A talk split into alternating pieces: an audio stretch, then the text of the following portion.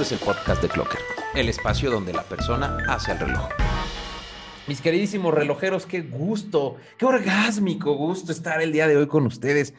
Hoy estamos más contentos de lo normal, es la realidad, porque tenemos un invitadazo que eh, últimamente hemos coincidido en el mundo relojero y estamos muy eh, pues gustosos de tener con nosotros a George Style. My George Style es eh, un personaje que últimamente este, nos ha mostrado más allá del mundo relojero y sobre todo mantener un estilo. Ya nos irá platicando. También está con nosotros Fer, que últimamente en los últimos dos podcasts ya dijo que hueva, me dan sus temas. No voy a estar en el podcast de Clocker.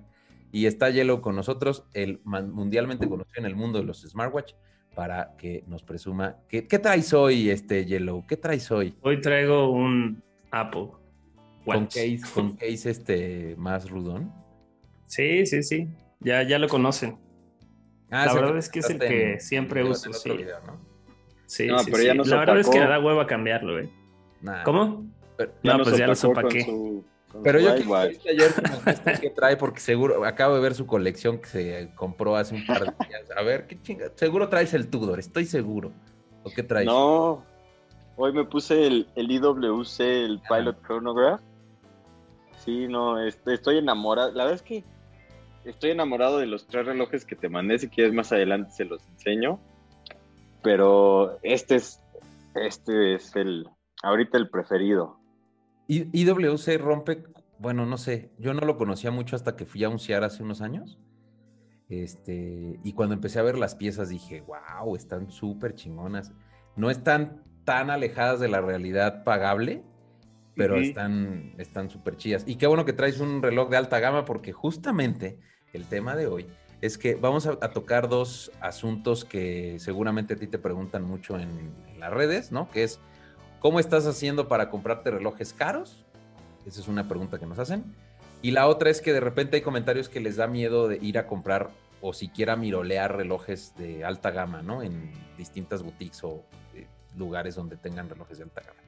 Entonces, bueno, pues vamos a empezar la conversación, mi George. Este, pues platícanos un poquito que tú hace algunas semanas nos decías que empezabas con relojería este, más eh, de moda, déjame amarlo así, eh, y de repente fuiste evolucionando, ¿no? Hasta que tienes este, estas tres piezas, que en, en, resumen son tres piezas de alta gama bien chidas, bien chéveres, entonces, ¿cómo fue evolucionando y cómo empezaste tú a, adentrarte en el mundo de la alta relojería desde tu punto de vista de comprar tu reloj, así de llegar a la boutique, tener el gusto de salir con tres pinches bolsas de una boutique de alta relojería? Pues mira, yo creo que cualquier persona que es fan de la relojería sigue como un cierto camino, ¿no? Obviamente todos tienen su camino diferente, pero yo creo que todos empiezan, y lo que he visto de las personas que me escriben, cuando todos empiezan con un reloj fósil, o mm. un reloj como que más, un Bulova, un Citizen, un Seiko, que son relojes pues, mucho más realistas, digamos, o, como que están dirigidos a mucha más gente y que son fáciles de comprar, que puedes encontrar muchísimos reviews en, en YouTube, que te puedes informar y vas y lo compras, y esa es como que la entrada, ¿no? Como lo que todos pueden obtener y, que sabes que estás obteniendo como que pues una buena calidad por lo que estás pagando. Entonces como que siento que ese es el, camino que empiezan a seguir la, gente que empieza a iniciar o, que se inicia en este mundo de la relojería, ¿no? Entonces empiezas como que a, o lo que yo recomiendo siempre es que empieces a como que a hacer tu colección de muchas piezas y que vayas conociendo qué es lo que te gusta, qué es lo que no te gusta, qué es lo que te queda qué es lo que no te queda, porque hay veces que, gente me dice como de, oye, es que ahorré por tus cinco años y quería el, un Rolex Submariner y cuando me lo compré no me gustó. ¿No? O bueno, un ejemplo, otro ejemplo, un, un Tudor. Me compré un Tudor y ya no me gustó y lo quiero vender, pero ya le perdí la mitad de a lo que lo compré, ¿no? Entonces, pon tú, mi papá igual me decía lo mismo cuando salía con chavas, oye, tú sal, conoce, no te estanques ve lo que te gusta, lo que no te gusta, y así ya vas como que conociendo, ya vas como que experimentando. Sí. buena referencia, ¿eh? estuvo buena, por supuesto. Algunos nos quedamos en, el, en la segunda o en la tercera. Bueno, no, tampoco tanto. pero mientras no te hayas quedado en la primera, no hay problema, Sí, totalmente. ¿Ya ves, Yellow? Bueno, por lo menos tú que... A ver, Yellow, tú en el mundo de los smartwatch. Eh, no, o sea, no, ha sido mi primera opción. Como te conté antes, usaba relojes, pero sí nunca he tenido un reloj de, de alta gama. Que te empiezan a este, gustar algunos, ¿eh? Me empiezan a gustar, pero no sé, o sea, no sé si me, si me casaría con un reloj que no haga nada más allá de dar la hora. Güey, te da. Pero es que ahí está la cosa. Yo creo que mucha gente, y te voy a ser bien sincero, mucha gente comete el error que piensa que, estos son para ver la hora. Y esa es la mayor mentira que todos nos decimos. Si yo quiero ver la hora, agarro mi celular y checo qué hora es. Pues esto, yo siento que, un reloj de alta gama es algo como que mucho más. Pero como qué? O, sea, para es toda una... Dime, dime. Ah, no, tú sigue, sigue. O sea, es es toda la experiencia, de obviamente pues, de lo que ya vamos a desarrollar, es la experiencia desde que estás investigando de qué reloj quieres, ya empieza toda la experiencia de, de cazar cierto reloj, de ver, comparar, ver precios, estar ahorrando, este, y es, y es más bien lo que te hace sentir el traer una pieza de ingeniería y arte pura en la muñeca. Claro. O sea, el, el, que, el que yo te diga, esta, esta pieza tiene, ¿qué te gusta? 150 engranes y que la hizo un, un artesano en Suiza y que no tiene nada de energía eléctrica o electrónica, pero te puede, o sea, tiene una, se adelanta punto un segundos al día. Eso ya es como, para mí es una maravilla ingenieril que me hace sentir literalmente así como que cosquillitas, ¿no? Como que lo veo y digo, uy, lo que pasa es que al final del día eh, platicábamos con Yellow que el, más bien es una herramienta, ¿no? El, smartwatch, este, que nos ayuda a distintas, a distintas funciones en la vida diaria. Cosa que también a veces puede ser un reloj, un reloj tradicional, un reloj este, común y corriente de mecanismo automático. Este, pero, pero al final del día, y creo que a Yellow le ha pasado, Fer creo que ya empezó a caer más en las garras de la relojería este, pero Yellow empieza a entender cómo la marca eh, se empieza a adentrar en, uno y la historia y por qué nació y por qué es importante y por qué la hace relevante. Porque creo que también el tema... Eso es el diferenciador, ¿eh? Eso es el... Yo, yo te escuché en el último podcast con Bayo, con Mark Louis Jones. Yo te escuché mucho más clavado de la primera vez que hablé contigo de relojes hace dos años. Claro, es importante. Oye, pero aquí me nace una pregunta, ¿no? O sea, ¿cómo nace ese espíritu relojero? O sea, a mí me está surgiendo a partir de que estoy inmerso en este rollo, pero por ejemplo, a ti George, ¿cómo fue que te llamó la atención la ingeniería, los mecanismos y te llevó a grado tal de comenzar a comprar este tipo de relojes de alta gama?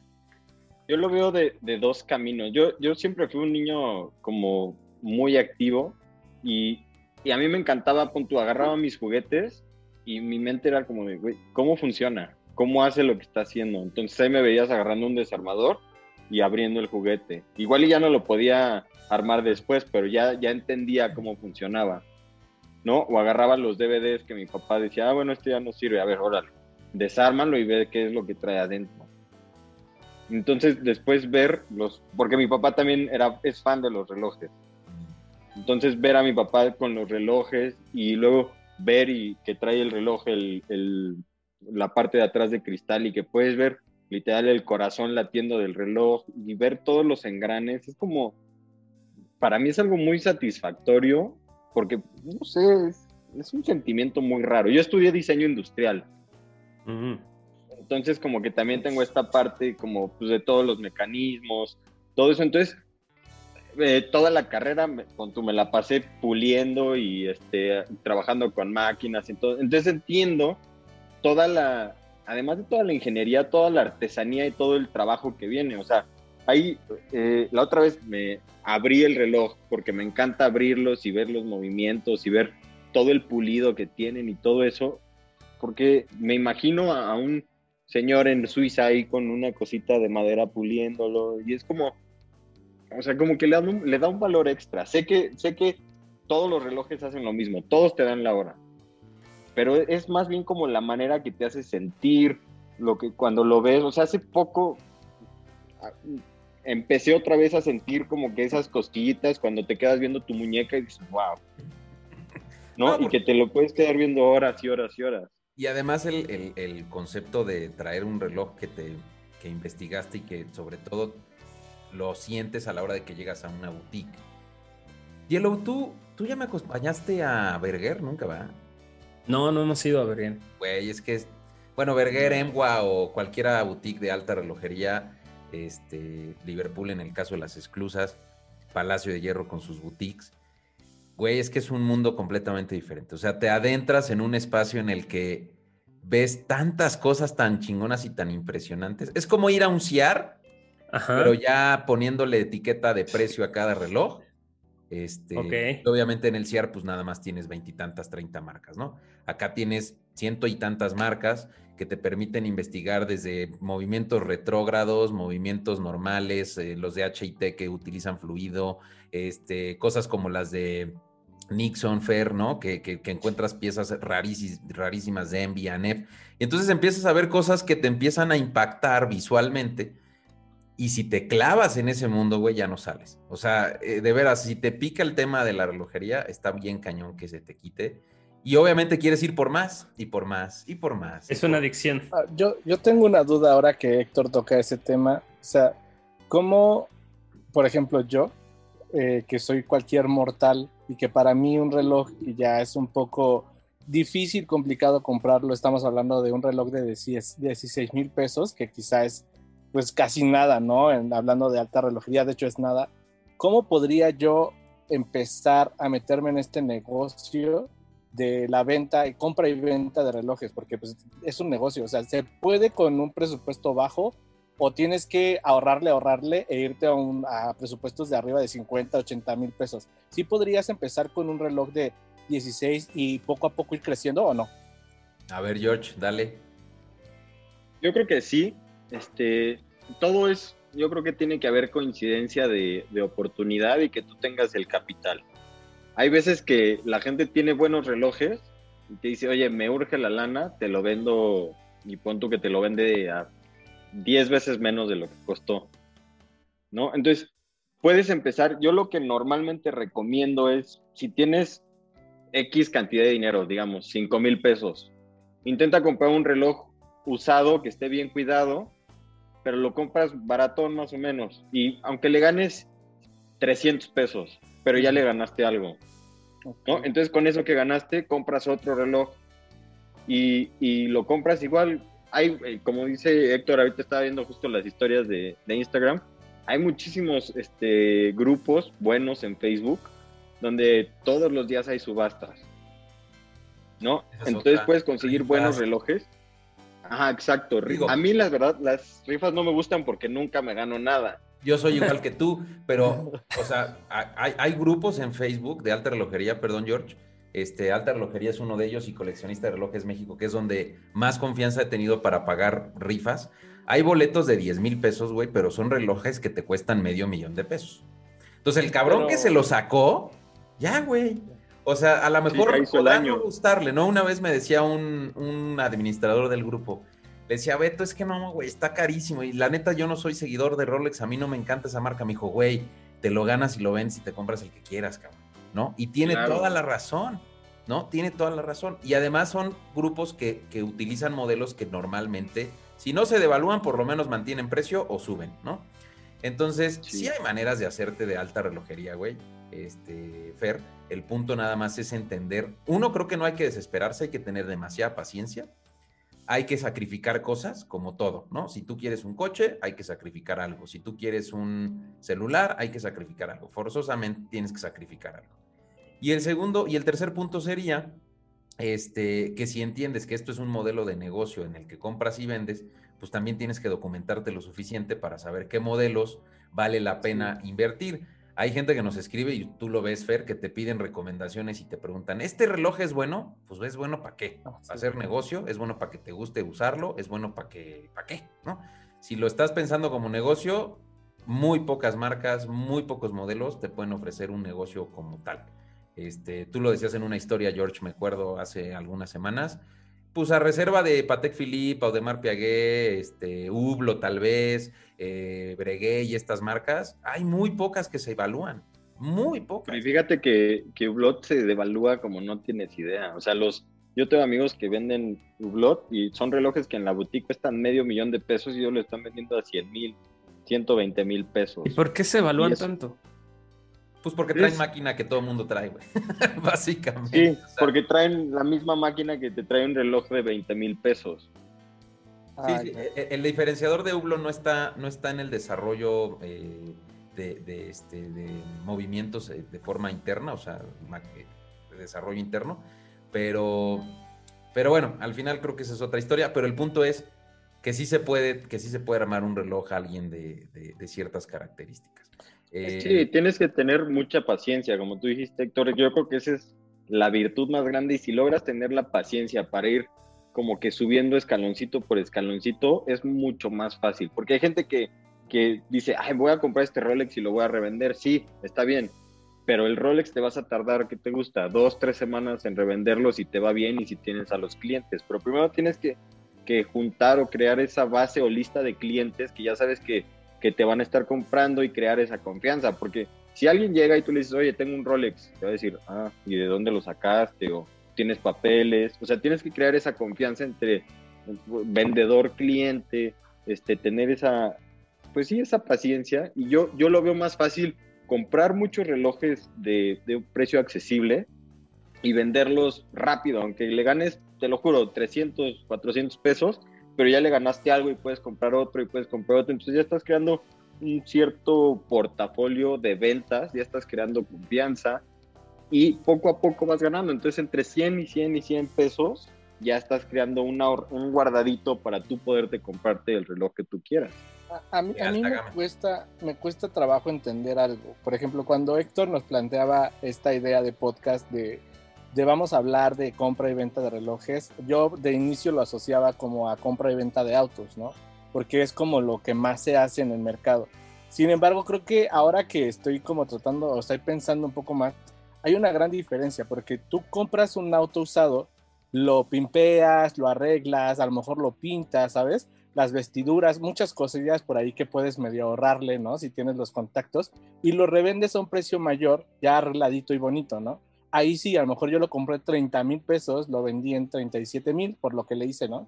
Y fue una ganga para la persona y también para mí ya es negocio. Sin embargo, lo que me está costando trabajo entender es cómo yo puedo comprarme, por ejemplo, un Rolex, qué le voy a hacer o por qué lo voy a, o sea, si me cuesta, no sé, 120 mil pesos el reloj, ¿qué va a hacer que yo cuando lo quiera vender lo venda en 123 mil, ¿no? O sea, 3 mil pesos. ¿Y por qué esa persona me lo va a comprar a mí y no en la tienda donde le va a salir 3 mil pesos más barato. O sea, no logro. Probablemente ya no está en la tienda, güey.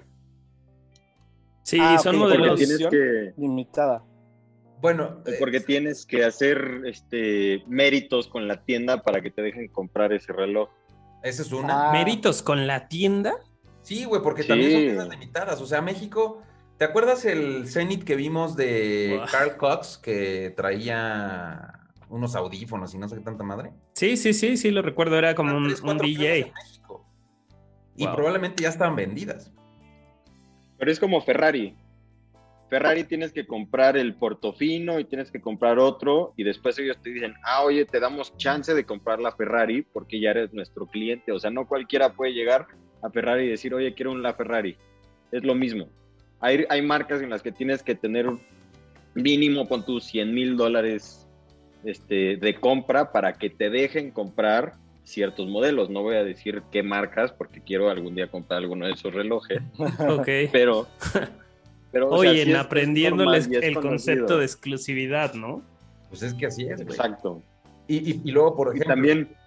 Ay, perdón, hay casos de Audemars Piguet, hablando de Rolex, eh, en donde, por ejemplo, déjame pensar, un Royal Oak de cierta característica de Audemars Piguet la evaluación de esa pieza en los meses a veces o días, güey, es tan alta, tan alta, o sea, te hablo de, pues creo que platicamos del tema hace, poco. Estás hablando de que a lo mejor en retail te cuesta 7 mil dólares y 4 o 5 años después ya te cuesta 18 20 mil dólares. Ese mismo reloj. Pero entonces lo que hacen las marcas es que sacan ciertas características limitadas de esos modelos venden 100 en el mundo, el que se lo chingó pues está de poca madre y entonces viene el negocio de la, de la reventa, güey, que es lo que les estamos platicando. Y además si tienes acceso a la pieza. Pero digo, esos son casos ya high level, ¿no? Hablando de piezas ultra carísimas. Pero lo que tú decías, Fer, sobre el tema de Rolex, que si tienes un Rolex de 120 mil pesos, George le encanta, o sea, yo lo conocí cuando empezó a hablar mucho de relojes vintage. Hay muchísimos relojes vintage, que puedes empezar a reparar y le sacas 2, 3, 5, 10 mil pesillos, ¿eh? Ah, claro, ahí se aplica ese. Sí. Mm. y hay relojes que, compras así como de, de suerte. Y es que también es de suerte, vamos a ser honestos. O sea, ah, encontré este en las chácharas y lo investigué y wow, pues es un reloj que, que en eBay está en 30 mil pesos.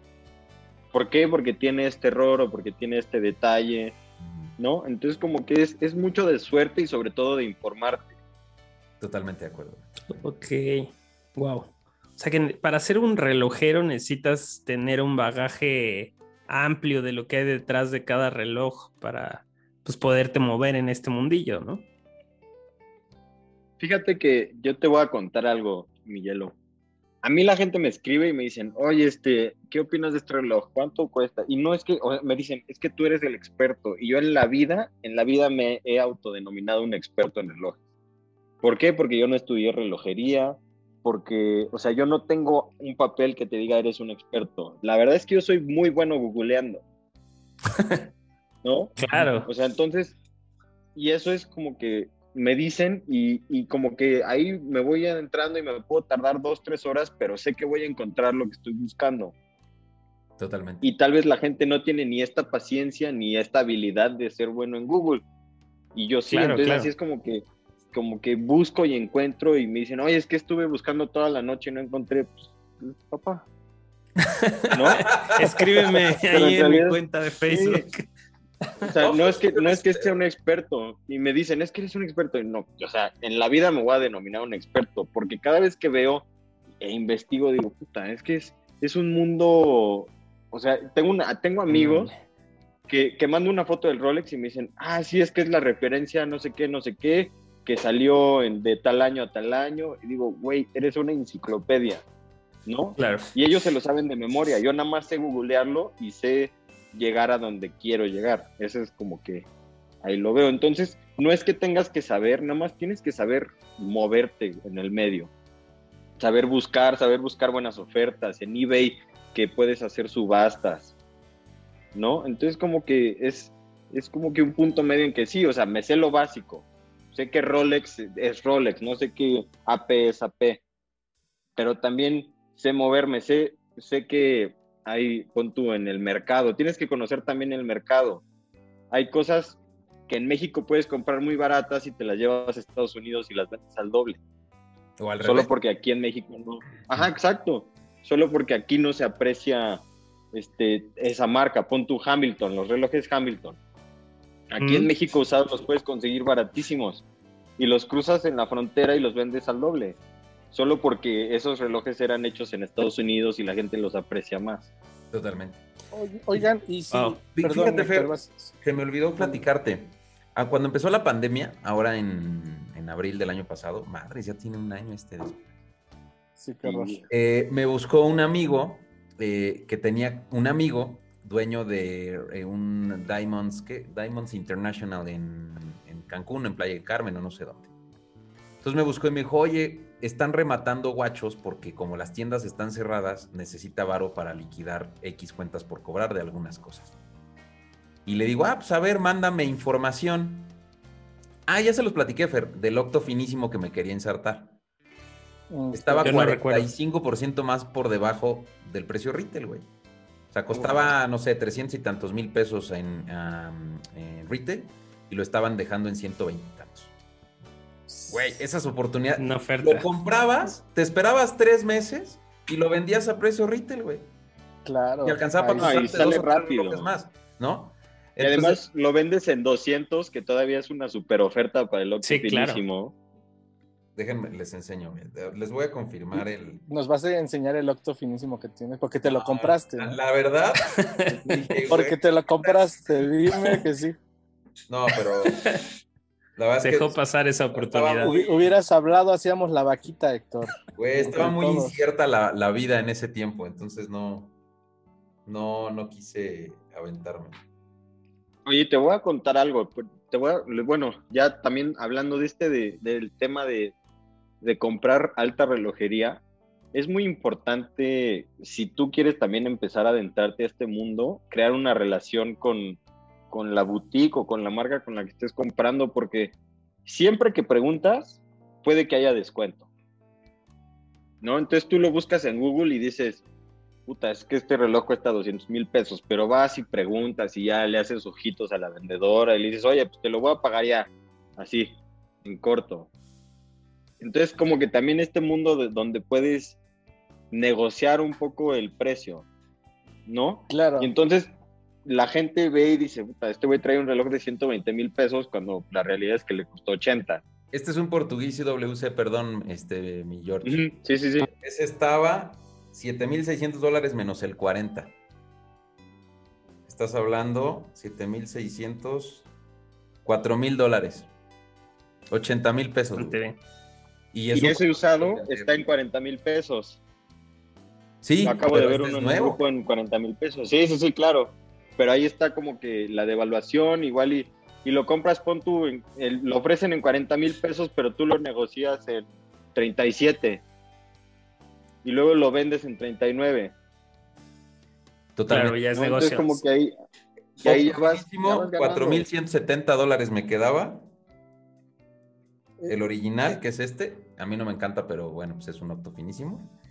Y además me daban mes sin intereses con American Express. No, pues y luego lo tenías todo a favor, todo a favor. sí, sí, pero la verdad es que era muy incierto. Oye, George, pero nos estabas platicando de la relación con, las casas relojeras. Ah, perdón, sí, sí, sí. Sí, sí no, o sea, es que es muy importante porque es una relación muy rara.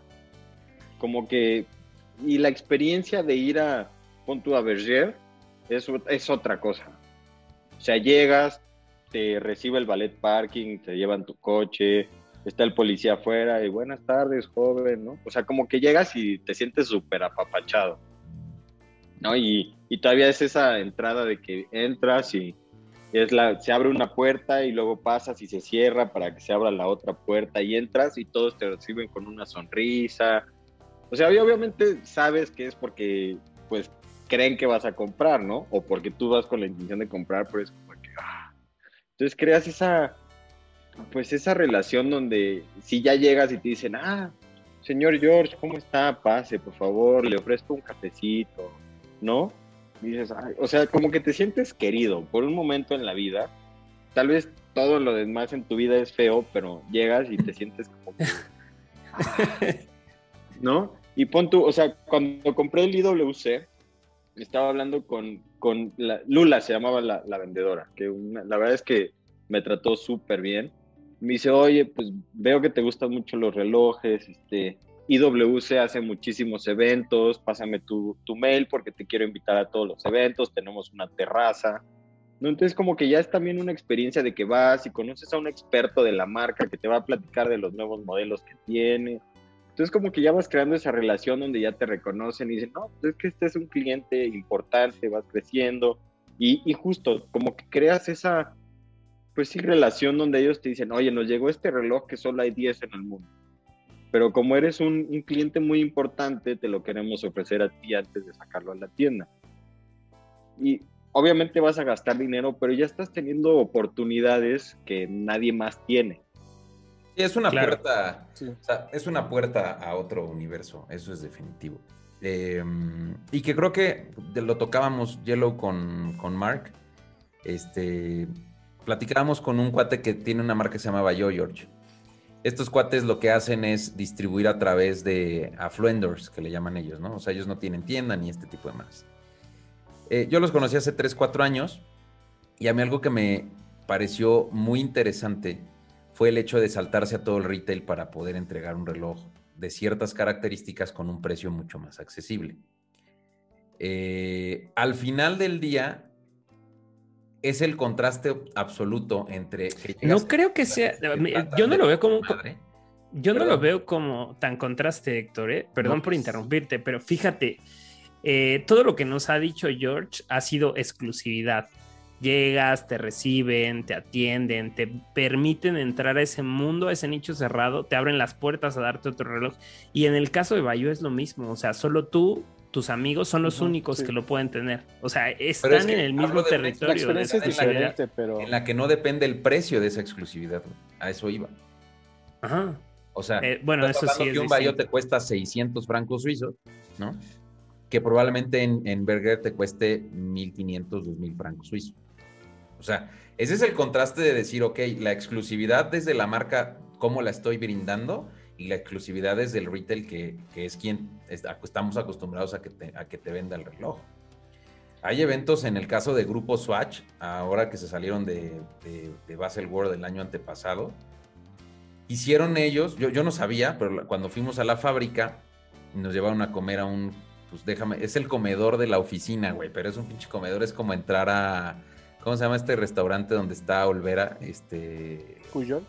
Puyol, ¿no? Sí, Puyol. Sí, güey, comes de poca más y ese es el restaurante del, es el comedor de la empresa, güey. llegaron, o sea, estaba a la mesa, estaba el director de México allá sentado en una esquina con tres personas, güey. Entonces nos platicaba quien en ese tiempo llevaba la cuenta, que bueno, la sigue llevando Arumi, y nos decía, es que ellos son clientes. Güey, llevan a los clientes, grandes clientes, y no te hablo de los clientes de M, güey, no, no, no, de los clientes finales, a recorridos con la marca y este tipo de cosas, güey. Pues, no mames, eso obviamente, lo que dice George, es un cliente que probablemente te compra todas las ediciones limitadas de Omega, por decir una estupidez. Güey, pues vente, güey, te invito a la fábrica para que la conozcas y te llevo a los headquarters. Güey, te, te abre un mundo completamente diferente, güey. Claro. O sea, incluso puede ser la, tontería de que pon tu, vi que hiciste un unboxing de que te mandaron creo que un café ah, de Omega ah, y un termo. Chido, sí, sí, sí. Pero te, sientes súper querido, ¿no? Y dices, y además tienes ya tu termo que dice Omega. Entonces eso como que te hace sentir como, ah, todo, el de todos dice Yeti y el mío dice Omega, ¿no? Y aunque, y aunque nadie sepa, aunque nadie sepa qué significa Omega, tú sabes y como que dices, ah, ahí está, y lo ves y hasta ni lo usas, ¿no? Nada más lo tienes ahí como de display. Totalmente de acuerdo, totalmente de acuerdo. Sí, pues te hace sentir que es mucho lo que le falta a muchas marcas chicas, grandes o medianas, ¿eh? Este, la neta es que hay unas marcas que te venden como si fueras un ente, güey. Así, ahí está pinche reloj. un valorcito agregado, ¿no? O sea, por, pequeño que sea, ya le lo hace sentir especial, ¿no? O sea, no tienes que regalar algo que sea muy caro para hacer sentir especial a tu cliente. Totalmente de acuerdo. Cosa que, por ejemplo, creo, Yellow, hablando de smartwatch en el caso de Apple, Apple lo hace muy bien desde su punto de vista de sus boutiques o no sé cómo se llamen. Eh, porque te haces diferente, ¿no? Estas Apple Stores, pues. Pero ¿cómo se llaman los güeyes que te venden? Tienen un nombre ahí. Magic, este, Genius. Los Genius. los Genius. Ah, los Genius, o Geeks, ajá. Y bueno, pues estos güeyes te tratan de envolver y, te, y, todo este tipo de cosas. Pudiera ser algo similar cuando llegas como a... Que no te tratan de envolver, ¿eh? O sea, siempre son súper objetivos en respecto a lo que necesitas y te tratan de dar la mejor recomendación, ¿no? O sea, eso es lo que yo valoro de ellos, que son objetivos, o sea, no te van a querer ensartar el más caro, o sea, te dicen, a ver, ¿qué necesitas? Su, su pregunta de entrada es, ¿para qué lo vas a usar? Y te dan la mejor recomendación. Eh, pero al final del día terminas comprando todo, ¿no? Eso para mí es la experiencia que se valora, güey. Pero ah, yo tenía una pregunta. Hace rato eh, me quedé pensando en la exclusividad y me dio vueltas en la cabeza. Y claro, o sea, al final llegué a la conclusión de que la exclusividad está relacionada con el precio. Es decir, entre más caro va a ser más exclusivo. Pero en el caso de Bayo, la exclusividad no se centra en el precio. Y tiene que ver mucho en el producto y cómo, cómo adquieres ese producto, ¿no? O sea, no cualquier brother tiene acceso a comprar, es decir, no lo ves en internet, dices, lo voy, lo investigo y lo compro. Aquí tienes que tener un amigo o un conocido que quiera regalarte ese token para que puedas tener acceso a esa familia. Y ahí hay cierto grado de exclusividad. Eh, porque no, no, no es el precio, me parece muy interesante eso. Yo lo que a la pregunta que me giraba en la cabeza es si el mundo relojero sería tal cual como es si los costos no fueran una variante. Porque creo que hoy lo delimita todo, o sea, el precio. O sea, no puedes tener acceso a un Rolex o a un Omega o porque, por el precio, ¿no? Pero no sé si, no sé si me estoy debrayando, pero las nuevas generaciones, el tema del costo y la experiencia tenga que ir más allá del precio. Obviamente no solo tiene que ver con el precio, sino también con lo que hay detrás del mecanismo y tal, ¿no? No lo sé. Eh, mi pregunta, o sea, me cabe esa duda, como si todo tiene que ver con el precio. Pues, o sea, es que en el caso de Bayo no, eh, pero a lo mejor Bayo no te hace sentir lo que hace sentir eh, cuando vas a Berger y te tratan de poca madre porque compraste un reloj de 100 mil pesos. Sí, claro, bueno, también la, no es lo mismo traer un Bayo que a lo mejor un Rolex o un... Y que a lo mejor de calidad tienen muchas similitudes, pero el enfoque, o sea, finalmente el enfoque final del, del reloj como producto, en el caso de la alta relojería, está enfocado a 100% la exclusividad por el hecho de tenerlo. Y hay otros que lo llevan a otro nivel. Bulgaria hace unos pinches eventos que te mueres. O sea, el, último evento que hicieron el año pasado, eh, antepasado ya, este, ahí en Plaza Carso. O sea, güey, yo cuando empecé, a, yo, yo, yo generalmente voy así a los eventos, ¿no? Yo no voy nada fancy. Pero yo no había leído la invitación y era una, una invitación de etiqueta, güey, era black and white güey, eh, fue horrible, fue súper incómodo para mí, güey. O sea, había una cantidad estúpida de influencers ahí, güey, que yo decía, güey, es que está. Llegó Montserrat Oliver, o sea, y yo con mi pinche camisa de cuadros, güey, y mi gorra que decía. Así, este, no, güey. Horrible. y obviamente te sientes muy, muy fuera de lugar porque todo el concepto que está envolviendo la marca, tú ves los productos y son unas cosas maravillosas. Y hay otros que les vale madre, como Grubel Forsey, que tú ves al señor este, Steven Forsey vestido con sus tirantes, con su camisita así como la mía, güey. Bueno, más bonita seguramente. Este, y platicando, son guachos de 18 millones de pesos, güey. O sea, al final del día es qué enfoque le está dando la marca a ese producto, porque el valor que te da Grubel Forsey es toda la tecnología y toda la ingeniería que tiene, no el lujo. Y lo que te da Bulgari es justo... mundo de lujo, ese mundo que te vende de, artistas y de estrellas y de comida chingona, ¿sabes? O sea, creo que depende mucho de eso, güey. O sea, y la, pregunta aquí sería, ¿el consumidor qué quiere? ¿El mundo de lujo y el mundo de las estrellas y de la gran comida? O en el caso de la relojería, una ingeniería brutal, güey, de 4 turbillones eh, de 35 grados, güey. O sea, ¿qué buscas? No sé si estés de acuerdo conmigo. Sí. Claro, yo creo que hay, hay alta relojería para todo. Sí. O sea, hay alta relojería para la gente que de verdad quiere. Hay, o sea, hay, hay gente para que quiere. Hay alta relojería para la gente que quiere lujo y la alta relojería para la gente que quiere presumir.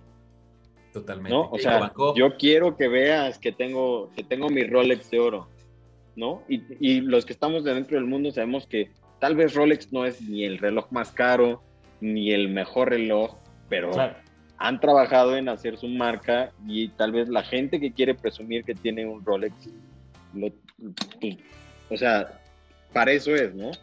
Por ejemplo, tengo este IWC Mark 18. ¿No? Y es, para mí es un relojazo. Pero lo que me gustó es que es un reloj de noventa y tantos mil pesos. Pero es un reloj que no llama la atención, o sea, no tiene esa necesidad de decir, Mírame. mira, mi, reloj. Sí, sí, totalmente. Exacto. Claro, es para un conocedor. Ajá, justo. Entonces, la gente que ve y que sabe dice, ay, cabrón, trae un Mac 18. Sí. ¿No? Y ahí se queda. Pero, o sea, como que siento que hay para los amantes de la ingeniería también hay, hay unas cosas. Para los amantes de lo ajeno. También. eso también todos, les encanta cualquiera, güey. Saludos a las mamás de todos ellos. Pero, Órale, qué interesante. no, oigan, yo no tengo... Sabía. O sea, no, dale, dale, termina. No, no, no, dinos, Fer. Ah, es que tengo otra duda, eh, pero antes quería resaltar algo que me pareció muy interesante de, lo que dijiste hace ya un buen rato, el tema de, o sea, si quisiera meterme en este business de la venta y compra y venta de relojes, o sea, creo que lo que decías es como un facilitador más de relojes o de eso, es como de negociaciones, porque lo que tú decías es vas, haces una negociación con la persona que ya te conoce y todo esto, y entonces tú sí, sí vas y vendes el reloj, ¿no? Pero lo que estás, eh, haces es negociar o sea, siempre estás negociando buenos precios, eres un negociador. Ese es tu business, o sea, el business no es compra-venta de relojes. tú eres un negociador y a eso te dedicas. Eso, eso me pareció muy interesante porque creo, yo, yo a veces siento que no soy como muy bueno negociando y menos regateando, pero creo que si una de las personas que nos están escuchando sabe que es bueno negociando, a lo mejor el, el, mundo de los relojes es una buena oportunidad, ¿no? Porque creo que se mueve buen dinero. Y ahora mi pregunta, la que les quería hacer, es si yo quiero meterme como en este, en este mundo de compra y venta, ¿cuál sería la plataforma de entrada que me, que me que haga que me tengan confianza en mí, que se mueva bien un reloj y que también no me vayan a estafar? ¿Cuál sería? No sé, existe Mercado Libre o a lo mejor este, por medio de alguna, de alguna subasta o redes sociales. ¿Cómo sería para entrar en este mundo? Pues, mira, es que creo que son varios pasos. El primero es lo que decía George, es básico, reputación. Entonces, si, si estás en un grupo de relojería, que hay miles de grupos de relojería, es típico que vas viendo en el escroleado, ¿no? Me pueden recomendar a Armando, este, me está vendiendo ah, una pieza, ¿no? Y entonces van varios güeyes y dicen, sin, sin, pensarlo, sí, sí, yo, es, sí, hoy vi ese cabrón, o sea, yo hago lo que sea, ¿no? Y luego hay otros que sí te dicen, güey, pues no lo conozco, este, nunca he hecho una operación aquí en el grupo. Y entonces también entra el criterio, güey, o sea, porque al final del día, luego hay unas personas que se nos van de boca porque dicen, es que estaba bien barato el guacho, entonces pues, me llegó era pirata. Sí, güey. Pues es que creo que entra el sentido común, ese es un punto muy importante. Y el segundo... es que te gana la avaricia. Total, lo ves barato porque, te deja cegar por decir que estaba increíble el reloj y estaba súper barato. También eso es un punto importante. Hay que, hay, que, hay que ser muy perspicaces en decir, oye, güey, me hace sentido. Y es como lo que dijo George. Google, tal modelo, tal reloj, Crono 24, me lo están dando en 10 mil y yo veo que en Crono dice 50 mil, el más barato, no hay manera, ¿no? O sea, es muy complicado que eso suceda. Y otro que, también creo que se puede utilizar son las herramientas de pago que te permiten que te devuelvan tu dinero, ¿no? Este Mercado Pago, PayPal, o sea, herramientas que soporten esa operación, porque también hay de repente de, pues me quedé de ver en el metro chabacano y pues a la hora de que le di mi reloj se me echó a correr y me se quedó con el dinero, o sea, este tipo de cosas. O sea, hay que ser muy, muy sensibles en cómo haces la operación, cómo transfieres el dinero y pedir referencias de con quién estás haciendo el trato. Ok, pero con Mercado Pago no estás hablando de Mercado Libre, o sea, no... Sí, sí, sí, Mercado Libre, o sea, subes el producto y ahí lo anuncias y ahí puedes pagar, ¿no? Este, que probablemente si no te llega el producto le dices a Mercado Libre, oye, no me llegó nada, le reclamas y pues la realidad es que sí te devuelven el dinero. Este, pero no sé, George. ¿Han sido víctimas de alguna, de alguna cochinada en el mundo relojero? O a punto de ser víctimas, ¿no? Que quizá te diste cuenta antes y dices, no, qué bueno Yo que no. no de cochinadas no, pero ya, o sea, muchos amigos me dicen de que, güey, tú ya tienes que tener cuidado porque ya eres como que más conocido, ¿no? No eres famoso, pero eres conocido. O sea, te conocen en tu barrio, pues, pero... Este, entonces, hay veces Lo que... dice el 300 mil seguidores. es que mi barrio es muy grande, güey. mi barrio es el mundo. mi barrio es el mundo, exacto. Pero, o sea, con tu. Yo normalmente siempre que vendo un reloj me depositas y con mucho gusto te mando el reloj.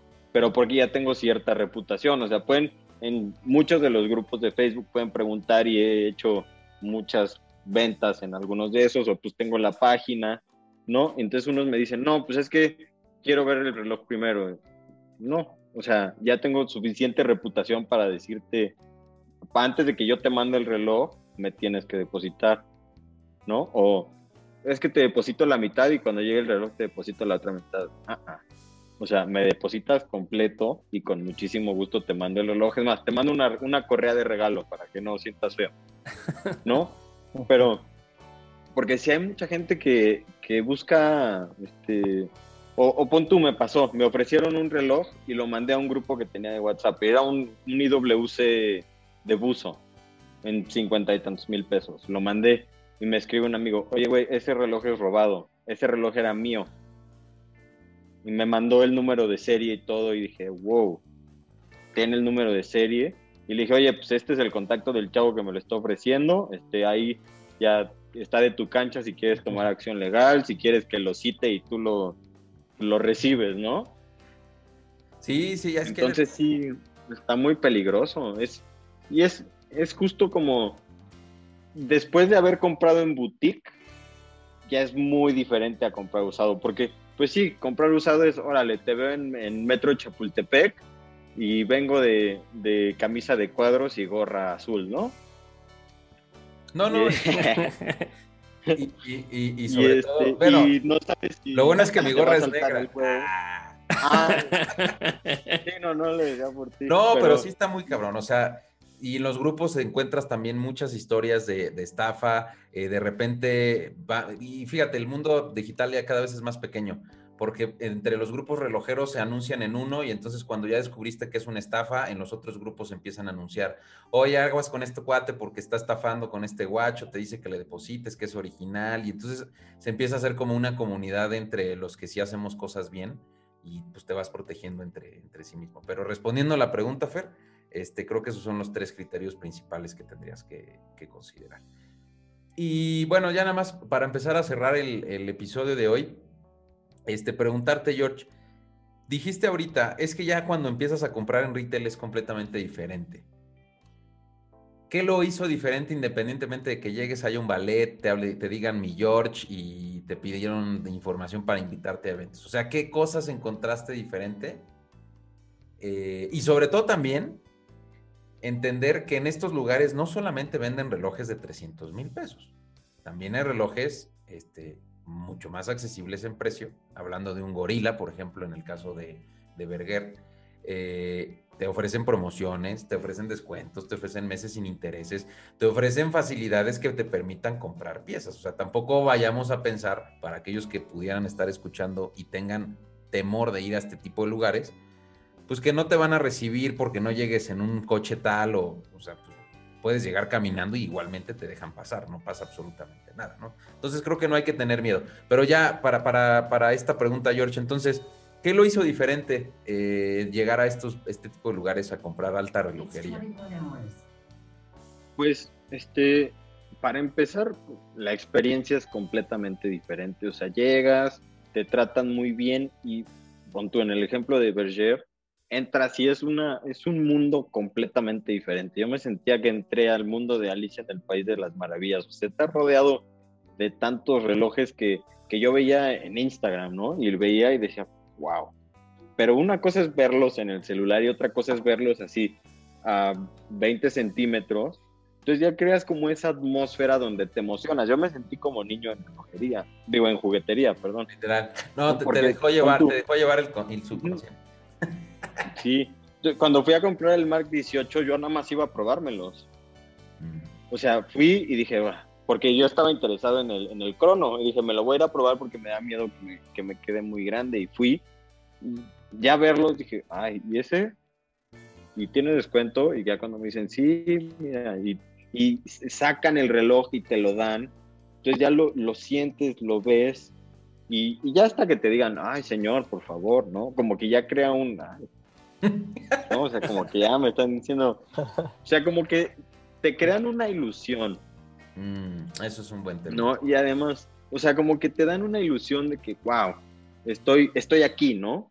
Yo estoy acostumbrado a estar aquí, pero llego a esta tienda y me están tratando a este nivel y te gusta ese sentimiento y al que te diga que no es un mentiroso. Totalmente de acuerdo. O sea, te gusta que te traten bien, que te ofrezcan cafecito, que te den agua, pero además también tener la seguridad de que, o sea, yo cuando vendo relojes me da pavor mandarlos por DHL, aunque, aunque la gente me trata súper bien, muy rara vez he tenido problemas con la paquetería, pero mandar un Submariner de 120 mil pesos por DHL, te, quita el sueño unas horas, ¿no? Entonces como que llegar y además yo soy bien desesperado, o sea, cuando compro algo quiero que ya me llegue ahorita. Entonces cuando, cuando quiero un reloj así es busco tal reloj, pero solo en CDMX, porque lo quiero ver, me lo quiero probar y lo quiero tener hoy. O sea, hoy lo estoy buscando y hoy lo quiero. Porque sé que igual y mañana voy a cambiar de opinión, mm. pero pues ya teniéndolo ahí, como que es, es muy diferente. Y estoy como que intentando, intentando que se imaginen o que sientan lo que yo sentí cuando fui a, a la boutique, pero es algo que se tiene que vivir en carne propia. O sea, hay nada más ir y entrar. Y tal vez si les da miedo ir a, a o a Embua, que se lancen a Palacio de Hierro Polanco. Sí, sí, o sea, un lugar donde encuentren este tipo de, encuentren este tipo de piezas que te permita sumergirte sobre, sobre, sobre eso. Porque también de repente ya uno que conoce sobre, o sea, pues empiezas a, acudir mucho a este tipo de lugares, empiezas a perder la sorpresa. Eso también este, te pasa y es ya muy complicado transmitirlo. Entonces, este, pues sí, cuando, cuando, cuando quieran ustedes, muchachos, los invitamos, no se preocupen, mi querido Ferry sí. para que. Deberíamos de grabar algo ahí. Sí, pues hay que, voy a, voy a tratar de promover ahí con, con la gente de Berger que siempre nos han abierto las puertas, la neta, con, con videos. A ver qué, a ver qué podemos armar. Eh, y, pues listo, ¿no? Oye, ¿tú has entrado a Rolex aquí en México? En México no. Bueno, entré al de Palacio de Hierro. No, al de Mazarik, la boutique boutique. ¿No, nunca? No, no, ahí no. No, no, es que a mí Rolex no me encanta mucho, pero a lo mejor no ¿Por qué, ¿por qué no te encanta Rolex? Lo has pedido varias veces, Héctor. Pues porque no son, o sea, no, su diseño no es algo no. que atrae, güey, así que yo diga, ¡ay, me Superman! No, no, no, no. Bueno, ya les voy a enseñar el último que me compré, como me lo pidieron. Bueno, pero espera. Este es, un... es que Tudor ese es otro nivel. pero, a ver, ¿qué te comprarías? ¿Un Tudor ah, o un Rolex? No, un Tudor, 100%. Es que la gente dice que Tudor es calidad de Rolex a la mitad de precio. ¿Qué opinas de eso? Es que creo que es, eh, pues, finalmente es el hermano chiquito de Rolex. Eh, no, no creo, no creo. O sea, la calidad de Rolex es superior, definitivamente. Lo que creo que pasa con Tudor es que tiene un formato o un diseño que es mucho más atractivo, creo yo, a mi gusto, porque lo hace mucho más fresco. Son modelos que tienen muchas diferencias entre ellos y que generalmente se arriesgan a hacer cosas diferentes en los lanzamientos. Cuando tú hablas de Rolex, les pide, ¿no? ¿Cómo, cómo? Que hacen lo que la gente les pide lo que la gente pues es quiere, que lo Rolex que hace lo que quiere. ¿no? Y lo que haces con Rolex es, ay, acabamos de sacar este Day Just, pero ahora no trae Jubilee. Ahora trae, güey, es la misma pendejada. O sea, no hay grandes. Es como ese, ese Tudor que traes y que te digan, es que el lanzamiento de este año trae un extensible de petatillo, un poco más delgado que el que tenemos hoy. Y ya. No va a pasar. El lanzamiento del día de hoy. Ah, no, pues qué chingón, ¿no? Este, y bueno, pero y además ahora viene con la, con la certificación superlativa. Ah, ok. ¿Y la certificación superlativa a quién se las da? No, pues nosotros mismos nos damos nuestras obras. O sea, no hay grandes diferencias, este, como sucede con Tudor, que como dijiste, George, pues hacen lo que la gente pide. Y a lo mejor por eso salió Tudor, ¿eh? Porque Rolex es difícil que lo vaya a hacer. O sea, si, si Rolex empieza a cambiar todo el estilo, va a perder absolutamente todo el valor de la marca. Eso es lo que yo creo. De acuerdo. Entonces. ¿Y tú crees que Rolex está sobrevalorado? Es que Rolex ha hecho muy bien las cosas en términos mercadológicos. O sea, es una marca que, lo hacen perfecto. Años. Es impresionante cómo está impregnado en todos los eventos de lo que se te pueda imaginar, deportivos, culturales, eh, y políticos. O sea, es relojes que los, ha los han traído presidentes y que eso ya hace el diferenciador, relojes que han traído grandes artistas y que lo hace el diferenciador. Entonces, ese tipo de detalles es lo que ha hecho que Rolex valga lo que valga. Y como dices, tampoco son relojes ultra caros. Sí, no, o sea, ya cuando te adentras, puedes encontrar Rolex viejitos, bien cuidados, 50 mil, 60 mil pesos. Totalmente. Y la gente los ve y dice, güey, es un Rolex. Pero alguien que que ya está más centrado en el mundo, dice, pues sí, güey, pero es un Rolex viejito. ¿No? Pero ya nada más con que traiga la corona. Pero es que con que diga Rolex. Sí, sí, con que diga Rolex. Y además también creo que fue un tema muy generacional, Yellow. O sea, los baby boomers adoptaron mucho este modelo. Entonces, tú platica con alguien ya de 60, 70 años y Rolex es, es ese diferenciador económico que los hizo decir, güey, tengo un Rolex, entonces ya estoy en este nivel ya estoy acá arriba económicamente, ¿no? Entonces siento que también eso ayudó a que la marca se explotara mucho más eh, fuerte en la época de los 60, 70, 80 todavía me atrevería a decir. Entonces al final No sé si está sobrevalorada, yo creo que no. Yo creo que es una marca que vale lo que vale por la marca como tal, no tanto por la pieza. Sí, han trabajado en valer lo que valen. Totalmente. Pero te voy a decir, en lo personal, yo tuve dos Rolex y no me llenaron como me llenó este. No, pues es que es, es que es una chulada. Incluso como, que... obviamente... No, como que me suena que Rolex está haciendo medio old school, ¿no? O sea... Es que Rolex está haciendo lo que ha hecho por años y que ha hecho bien. Entonces, si no le falla, ¿para qué le mueve? Claro. Pero, por ejemplo, me llama la atención lo que dice Héctor, ¿no? Héctor representa una nueva generación, tú representas una nueva generación y no se comprarían un Rolex.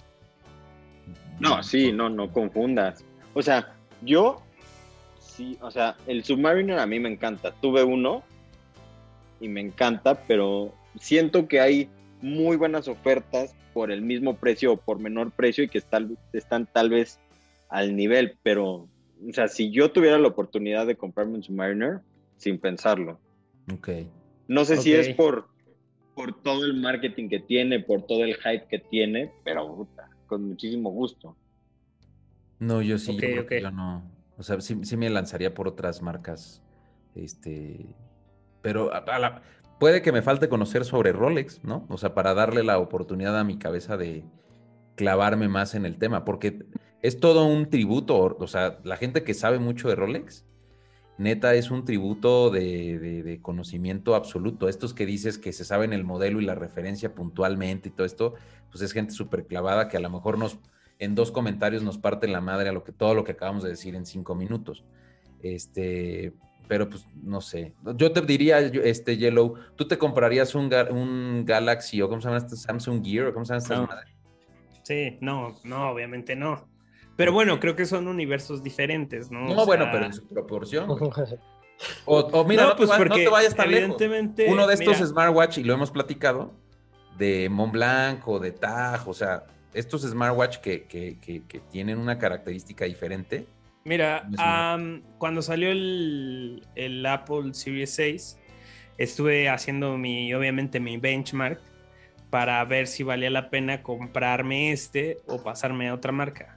Pero primero, o sea, digo, es una historia muy larga, ¿no? Tendrías que mudar todos tus dispositivos a otra marca. De entrada ya es un pedo. Todos los reviews que vi, pues sí había un reloj inteligente de Samsung que era ligeramente mejor, pero no era la misma experiencia. Lo que sí intenté mudarme a otro tipo de relojes, como más deportivos, que son más caros que un Apple Watch pero en definitiva son para otro tipo de personas, ¿no? O sea, las prestaciones que, que, tenían eran muy, muy deportivas, muy clavadas, y pues yo no las necesitaba. O más bien nunca las iba a utilizar, ¿no? No, no, no quería, o sea, eran mapas y cosas que para mí no eran necesarias en ese momento. Pero hoy por hoy, pues no, no me cambiaría de, lo, de, de un Apple Watch, porque yo sé lo que necesito, ¿no? Y lo que, y, en general como que es el reloj que, me presta las, las, eh, las, cosas que yo, que yo quiero. Pero creo que es diferente en el tema relojero, o sea... Pero es que el tema que voy, lo es... Rolex para mí yo pienso que es para la gente que empieza a entender o que ha escuchado de relojería. Y en el caso de Samsung, por ejemplo, es de los que pudieran adentrarse o empezarse a adentrar en el mundo de los smartwatch o de los dispositivos, ¿no? O sea, al final del día es tan conocido y es tan masivo que es como pues, Rolex, Rolex, Rolex, Rolex. Ah, ¿te gustan los relojes? Ah, ¿tienes un Rolex? Mm, no, justo porque me gustan los relojes, no tengo un Rolex, güey. no, claro, es como el mainstream. Sí, porque ya descubriste otras cosas y sucede lo mismo contigo. O sea, al final del día, eh, yo creo en el caso de Apple, los que estamos inmersos en el mundo de Apple es porque entendemos este, que te genera un valor diferente. No quiere decir que seamos mejores, peores o qué sé yo, pero es un valor diferente. Y, Rolex probablemente también le dé un valor diferente a quien lo viste. Pero así siendo transparentes, a mí no me genera una, diferencia. ¿Tu marca favorita, George, para concluir, de guachos hoy en día? Ay, me gustaba mucho George LeCoultre, pero están muy caros, no me he podido comprar uno. ya pronto, ya pronto. Y fíjate, Fíjate que ahorita que estuve viendo los CWC, me encantaron. O sea, ya, ya era fan, Pero ahorita ya que fui, los vi, me adentré, yo creo que IWC es, es una chulada. Y es que cuando entiendes, o más bien cuando se adapta más al presupuesto, te empiezan a encantar más este cierto tipo de marcas. Eh, a mí me pasó, a mí me pasó con Zenit, ¿no? Que empiezas a descubrir que Zenit tiene ciertos modelos característicos, ciertos modelos que son mucho más asequibles y dices, ay, yo creo que me puedo empezar a, ir por ahí. Y bueno, pues pasará lo que te decíamos, Fer, empezarás a llegar a otros, a otros niveles. Pero bueno, pues en fin, muchas gracias, mi George, como siempre, por estar aquí con nosotros en el podcast de Clocker. Se armaron buenos comentarios. Este, ojalá que por allá alguien afuera le sirva eh, esta experiencia que, que tenemos. Y pues nada más que agregar, George, no sé si tú quieras comentar algo más. No, pues muchísimas gracias por invitarme, me la pasé súper bien. Espero estar presente en más podcasts. Por supuesto que sí. Y pues que, los fans o seguidores de Clocker estén al pendiente porque creo que se vienen buenas cosas en conjunto. ¿Cómo no? Recuérdanos nada más tus cuentas de, de Instagram y eso, mi George. En todas me pueden encontrar como arroba mi George Style. M-I latina. M-I latina, George, así como suena con Y, Style. Y este, pues, si quieren salir también un poquito de solo relojes, sino más de vivir como la experiencia de, todo el lifestyle y todo eso, pues vayan a, darme un follow, se los agradecería mucho. ¿Cómo no? Ahí son bienvenidos y pues esperemos que trabajemos muchas más cosas juntos, porque me la paso muy bien con ustedes, siempre es risa y risa. Muchas gracias. Venga. George. Y este, y sí, en efecto, todo el estilacho. Por favor, véanos, si ustedes están viendo este video en YouTube, observen estos tres recuadros que están aquí abajo. Este, y pues no, ¿verdad? No hay mucho estilo. Pero cuando ustedes voltean a ver a la izquierda, se nota el estilo, por favor, muchachos. Te vamos a aprender algo, sin duda alguna, mi George. Abrazo fuerte a todos, relojeros. Muchas gracias. Nos vemos luego.